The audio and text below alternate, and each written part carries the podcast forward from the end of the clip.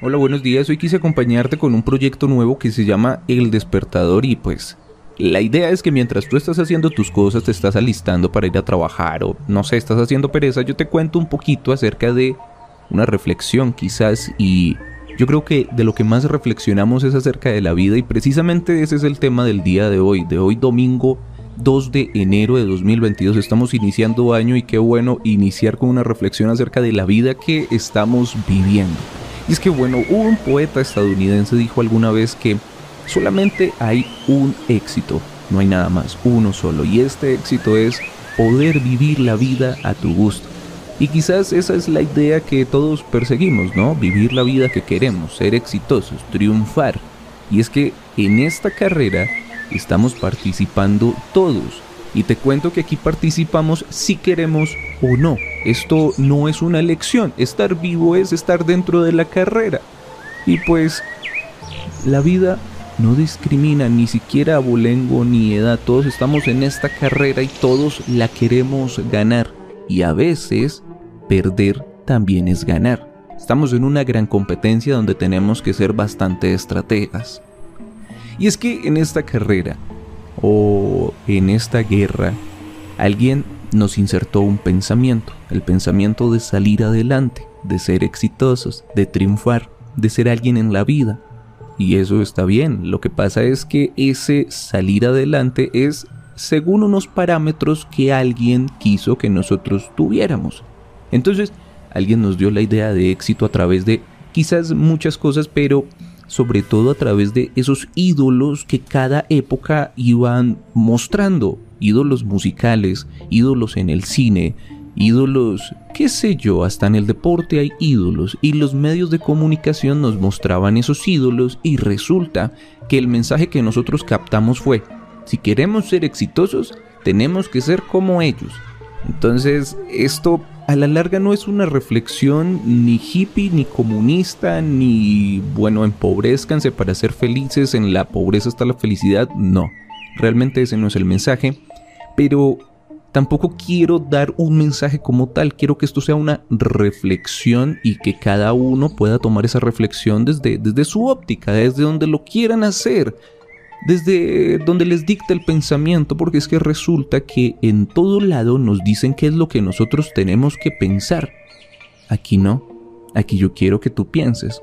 Y como yo quiero que tú pienses, pues yo también estoy pensando y estoy aquí proponiendo algunas cosas que tal vez tengan sentido y tal vez hay unas cosas un poco locas, pero saben que precisamente eso que ahora llamamos encasillar o etiquetar un concepto o una persona o una situación solamente por algunas ideas que pueden estar ahí, no sé. Es encasillar realmente es una manera en que nos han hecho pensar que sí y que no, porque ese encasillamiento puede ser un encasillamiento de héroe o de villano.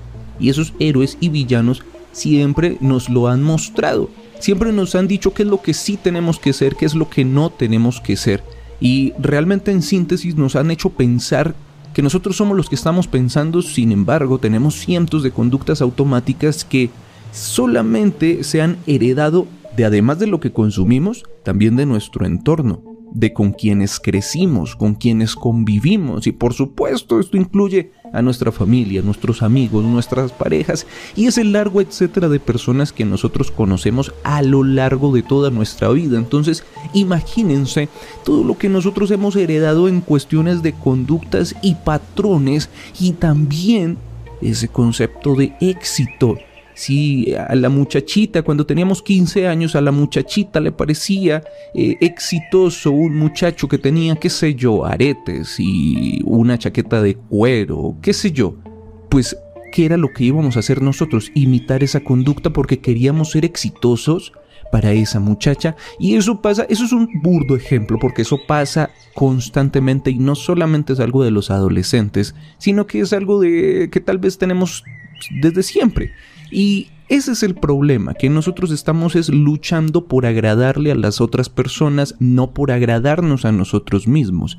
Entonces, está bien agradarle al resto de personas siempre y cuando cumpla con nuestros, digamos, requisitos, que nosotros nos sintamos en nuestra propia piel, que realmente no estemos usando una máscara.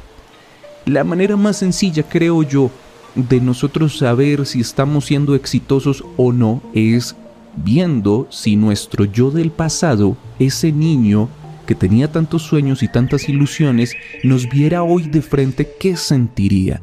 ¿Estaría orgulloso? ¿Estaría apenado? ¿Ni fu ni fa? ¿Cómo estaría ese niño? Y la idea es que nosotros lleguemos a ese punto que miremos atrás y veamos a nuestro yo del pasado y ese yo del pasado nos viera a nosotros en lo que estamos convertidos y se sienta realmente orgulloso. Hagamos orgulloso a ese niño interior, a ese niño del pasado. Hagamos que nosotros nos respetemos, ganémonos nuestro respeto porque si ganamos nuestro respeto seremos imparables. En el Tao dice, el hombre que conoce lo externo es un erudito. El hombre que se conoce a sí mismo es un sabio. El hombre que conquista a los demás, pues es poderoso.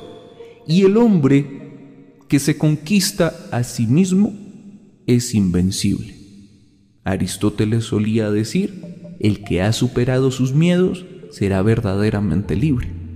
Y no sé, quizás en algún momento nos pase como Truman, que realmente nos demos cuenta que estamos viviendo la película que no nos gustaría vivir que alguien más está escribiendo nuestros guiones y queremos aventurarnos por el mundo y quizás en esa aventura descubramos que todo lo que vivimos fue una mentira. Te dejo. Deseo que tengas un muy buen domingo y por favor escríbeme ahí en los comentarios si quieres otro despertador, si quieres un despertador para mañana. Cuídate. Bendiciones.